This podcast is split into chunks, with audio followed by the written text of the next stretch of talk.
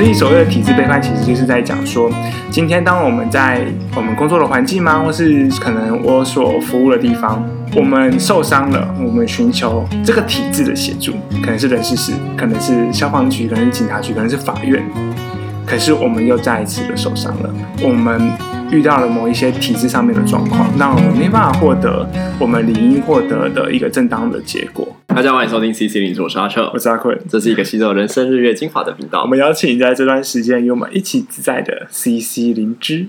我有一天一定要用台语做开场看看，我很期待。我觉得那天应该让那个爪哥也来。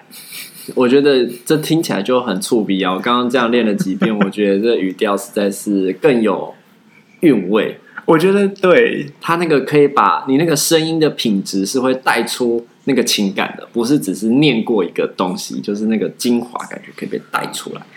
我期待有一天我们做得到，要练习，要练习，没错。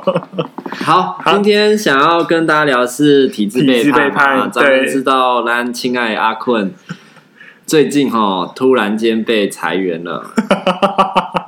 好，呃，我我觉得这是呃两件事情。我今天会想要聊体制背叛，是因为我在看的那个，我看了西木兰的一篇文章，在讲关于体制背叛。其实刚刚看了之后，就让我想到很多很多的事情，包含那时候我们在二月的时候在做 Let's Talk，我们来做关于 EAP 的服务的时候，我们其实很常听到就是他们找的是事求助。可是却发现让事情变得更糟，人事是跟主管联合起来欺压一个人，是对。所以所谓的体制背叛，其实就是在讲说，今天当我们在可能我们工作的环境吗，或是像是可能我所服务的地方，或者是可能其他的状态下，我们受伤了，我们寻求这个体制的协助，可能是人事室，可能是消防局，可能是警察局，可能是法院，可是我们又再一次的受伤了，因为我们。遇到了某一些体制上面的状况，让我们没办法获得我们理应获得的一个正当的结果，嗯，所以我们再一次的受伤。他把这个过程叫做体制背叛。没错，因为像刚刚在阿坤在讲这些管道，其实都应该是寻求给我们一个机会，去让整个事情真相大白，或者是我们受的委屈可以有一个地方获得应得的补偿，对，或是赔，甚至是赔偿。可是呢？殊不知，就是这管道常常失灵。那失灵的原因有很多，一来可能是这个体质就是不想要有任何事情发生，所以你就会变成是那颗老鼠屎坏了一锅粥。你怎么可以把问题说出来呢？你遇到问题，你也要往肚里吞啊！你怎么可以这样子 跟别人讲？这就是他就会变成是那个老鼠屎。明明老鼠屎不是他嘛，他是受害者，但他却变成好像是加害这个体质的人，所以就会只能让整件事情被盖起来。那有时候，有时候其实是那个东西。会造成别人的麻烦或困扰。啊，有人就是觉得我现在过得好好的，你这样，也就是不要不要把它当一回事啦，过一过就算了。他就是很不想要去走一个很麻烦的流程，嗯、所以使得整件事情就好像被盖掉了。我觉得这其实里面牵扯到很多复杂的，就是不论是权力斗争、政治角力，嗯，因为这所以我们刚刚所提到的，嗯、呃，就是可能在职场上会出现，像是啊、呃、新北的恩恩案。他也是向新北市政府去提出，提出就是他想要去了解到底发生什么事，为什么救护车那么晚来？可是这个过程里面出现很多的争议，到现在监察院有提供出一个新的报告，我觉得那也是一种，嗯、呃，正在经历着某种体制背叛的历程，嗯也让我想到了最近很红的伯克莱事件，嗯，对，那个也是一个很诡异的一个，就是来自于整个大体制，好像是我们经常看到就是。庞大的资方压着弱小的劳方，在做那个施压的动作的感觉。是。那阿坤自己遇到的呢？让你想起了很多事情，不就是心有戚戚焉吗？对，就是正如阿彻所说，就是我没想到我这么快要再录一次离职的事情。但简单来说呢，就是嗯。呃各种角力的状况下，嗯，用角力这个词好吗？我想一下，单简单来说，就是学校有学校的立场，嗯、然后我这边主要是服务，就是局端的，就是政府的，就是政府有政府的立场，实际执行这个承办承包案的人嘛。对对对，然后就是在中间，然后学校立场才比较硬，所以我就是被告知是届满不续聘，嗯，或是呃呃，那叫什么？呃，届满。离职就是没有说不续聘，合约结束了啦，对，就拜拜这样。其实本来就没有要续聘我的意思。对对对对，但是其实我们都知道这个方案它理应是哦，虽然说一开始签一年，但是应该就是没有意外要继续了，但是就是有意外发生嘛。对对对对，就是反正一起就是哦，这东西可以让我好好的过一段时间，让我可以持续有个稳定的工作。但后来就是在最近才得知说，哦，原来我被。我被这我被 fire 掉了，然后我觉得这其实整个过程都很 tricky，就是很诡异，因为很多人很多的事情，因为像我我今天这样录，其实我也知道说很多的事情我不能讲出来，嗯，很多的事情我只能够私下慢慢去谈，慢慢的跟可能知道的人讲，嗯，这些状况，包含像阿策这样子，所以我觉得这其实也反映着是在体制背叛里面会出现的一个状况，它叫做就是。体制协助加害人掩盖真相的这一个状况里，这边再帮我们多说一点，就是像是今天节目不能讲，那是哪一个体制协助你掩盖加害人，还是你自己心里觉得这件事情不能讲？我觉得其实两个都有。好，请说。就是说，嗯、呃，我自己会觉得这件事情不能讲，毕竟我也是需要在。这个场子，这个圈子里面继续，所以这里面有一个更大的体制，那个就是 你今天如果讲了这件事情，好像会造成某些大佬的不名誉。对，那那些大佬的不名誉，回过头来可能会影响你未来的职业发展。所以你在这样子的角力下，你的内心的角力下，你就选择不要公开谈这样的事情。我觉得有点像，但我嗯、呃，我觉得其实是一半一半。好，就是说，当然，嗯、呃。我的主管或是有一些部分的人，他们其实是希望这个东西是可以持续的，我是可以继续在这边工作的。可是也遇到某一些人，他们其实想要用，呃，就像是嗯届满离职这样的方式，就是踩着比较硬的方式去让我不得不离开这里。嗯，而这样的情况下，就是变得是我没有办法去做更多的呃 argue。我也不知道要找，不知道要找谁 argue 这件事情。我要找的是聘用我的学校吗？我的主管吗？还是可能呃政府那方面的人？所以，那你在里面的体制背叛是什么？我觉得在里面的东西就是很很多的事情是不能够被说出来的。嗯，因为说出来之后，我知道我是受害的，可是我说了，我可能更受害。我觉得那就是一个我没有办法去找到一个体制去承接住我在这里面所受到的任何的伤害，这样子。所以其实是你这个里面是完全也没有让你管到去说你受害这件事情。对，就是不论是跟谁说，我觉得当然有一个部分就是他知道我们是受害的，就是我的主管们，可他们也无能为力。嗯，所以我觉得就会是说，那我好像就没有一个管道我可以去争取属于我自己的权益的部分。那对我来说，我当然就会想到，会想要离开这里。就不论说到时候未来会发生什么样的事情，是说啊，突然间我又被续聘了，还是怎么样的？我觉得对我来说，我其实对这个体制已经不信任了。嗯，确实就已经让它变成一个不安全的环境了。对，那对于这个体制来说，其实我觉得那就会是一个蛮大的挣扎，就是每一个因为体制背叛而需要离开这个体制的人。他会惊艳到蛮多关于对自我的怀疑，是不是我其实没有顺着这个体制走？嗯，还是说到底发生了什么事情？会一直去想说，到底哪个环节出错了，导致我被体制呃伤害了？嗯，我觉得那个东西就会是我最近一直在经历着的的一种心路历程，就是到底 something wrong。所以你一直在自我怀疑。我觉得其实呃。其实还好，其实你刚刚，你不要误导我嘛，就是会会想到自我怀疑的东西会有出现，但我会说还好，是因为 fine，就是我其实对自己蛮有自信，就是我觉得我工作做的是好的，嗯，所以有一个部分人就会知道说，哎，你为什么突然要离职？然后你明明做的很好，这东西我们合作也很愉快，你为什么突然要离开？然后我也只能说，呃，就是因为某些规定，所以我没有被续聘这样子。嗯，所以嗯，对我来说，我知道自己的能力是 OK 的，所以我觉得对于自我的怀疑是少的。可是我会怀疑说，是不是在呃这一年的过程里面，我做了某些的事情，或者是我放任某一些事情的发生，或是怎么样的，导致了这个体制出现了崩解。嗯，那我当然现在想起来，其实我就是把我的工作做好，这就是我来这里的目的。嗯，我确实把它做好了。嗯，我觉得问心无愧。其他事情不是那么需要去钻牛角尖的。对，那不是我能管的事情了。嗯，对。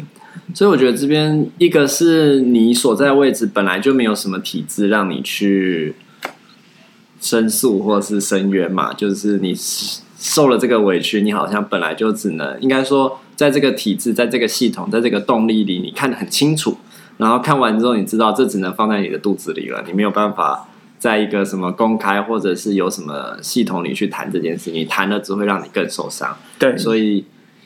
某种程度就是被这个体制好像无法承接，嗯，那另一部分其实是，但是你也很清楚，因为你也很清楚，就是这不是你的问题，这里面没有你，你没有做错什么，而且你而且你 do the job very well，把事情做得很好嘛，嗯，所以你不会因此而去否定自己的能力跟价值，可是这其实是在体制背叛里常常会。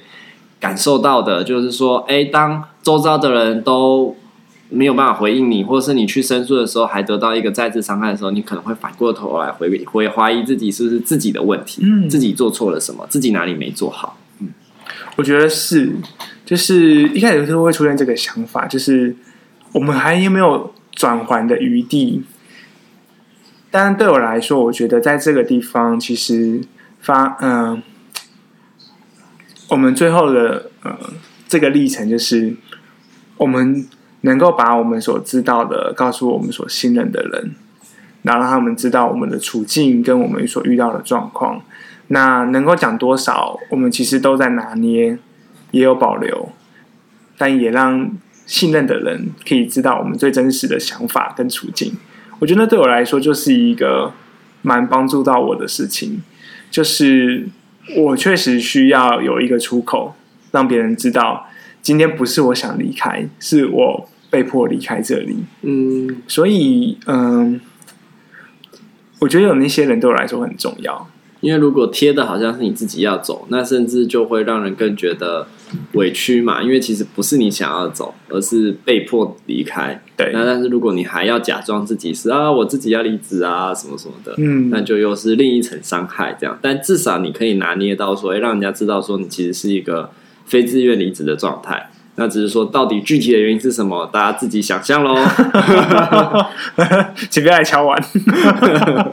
对，所以我觉得就是回到这个体制背叛的概念里面，因为我觉得像我们刚刚描述过程里面，就有出现一些体制背叛的迹象，包含就是这个体制没有办法被挑战，太过于权威，然后它也没有一个可以相应的管道跟机制，让我们可以有一个反应的机会。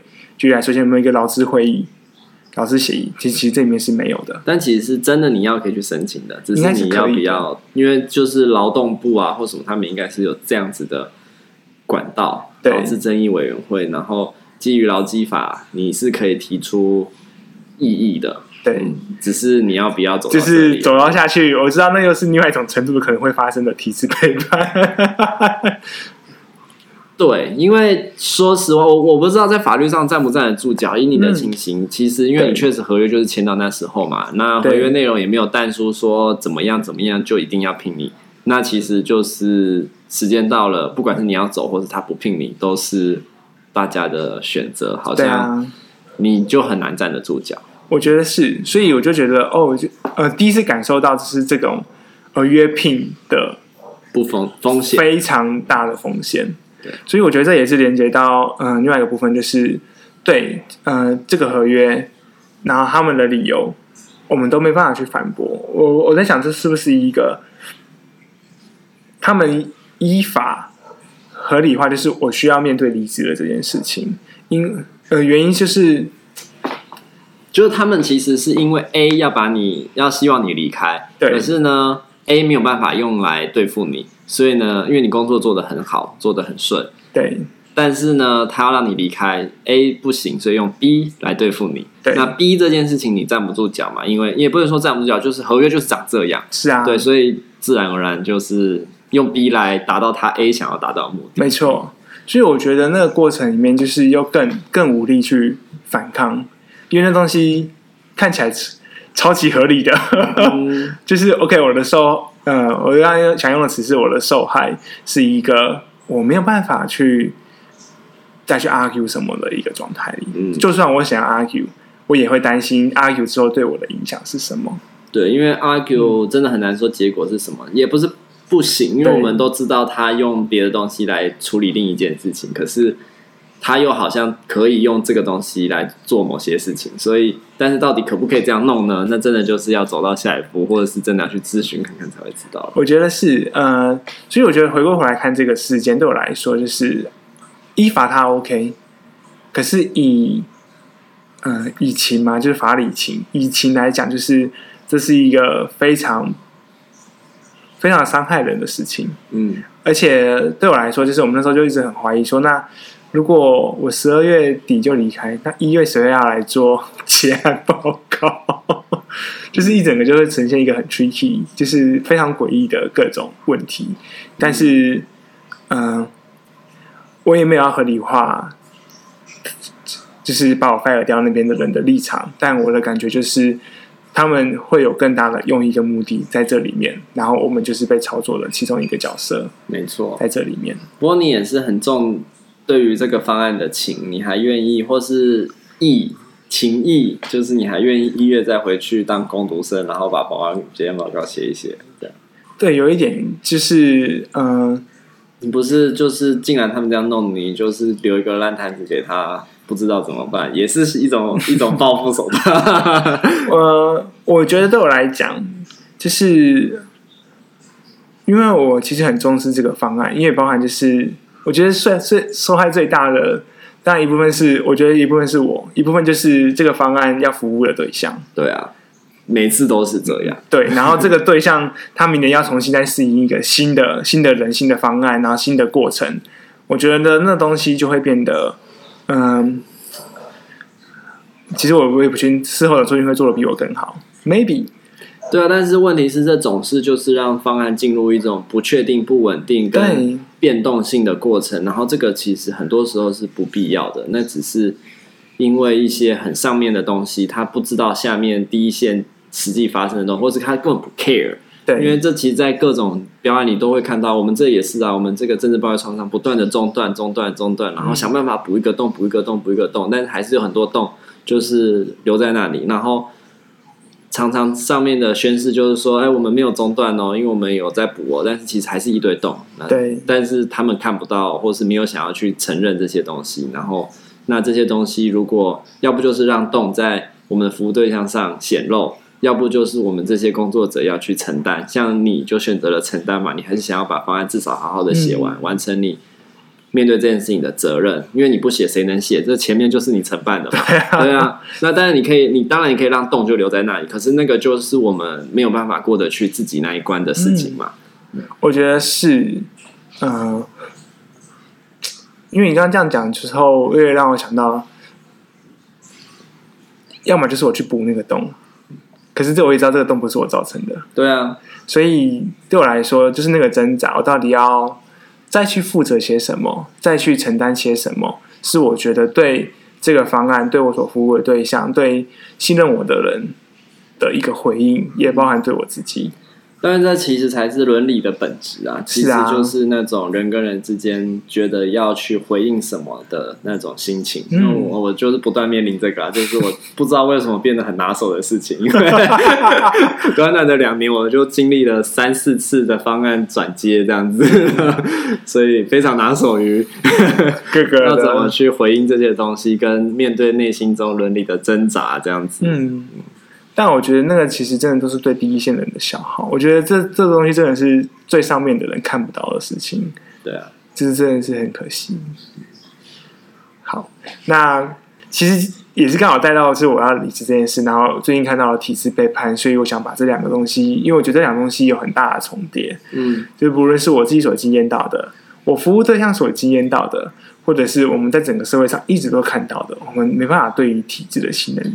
嗯，然后我觉得分享这件事情其实有一个很希望大家可以带回去的 message 啦，就是说听众可以得到的一个 message，因为其实这样的事情在社会间不断的发生，可是我们常常找不到一个话语去说我们经验到的是什么。那我在想，这个话语其实是这个想法，这个概念其实是留着，当你遇到的时候，你会知道说，哦，这就是那个，而不是。别的你自己想的很多很多的东西，它就是这个。对，那这个东西就会让我们比较安心跟安定，比较知道到底发生什么事情，而不会陷入一种很深很深的忧郁啊，各式各样的负面情绪里面。嗯，对，那就是这个东西，就是一个体制的背叛。那它会发生，很容易遇到，可是不代表。你有什么多大的问题？就是你当然会会反思很，很自然，但是就是适可而止就好。对，真的好，谢谢大家。